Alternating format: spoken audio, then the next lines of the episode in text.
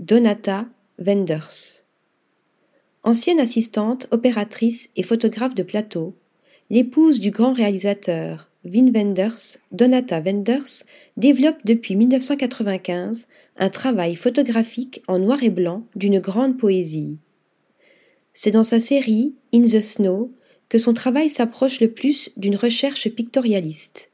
D'élégantes figures féminines apparaissent comme en transparence derrière des pluies de flocons pointillistes ou noyées dans une brume floconneuse jusqu'à s'y fondre et disparaître.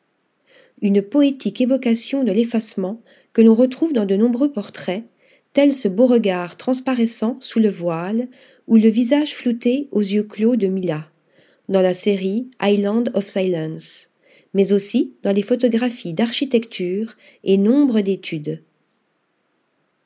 Article rédigé par Stéphanie Dulou.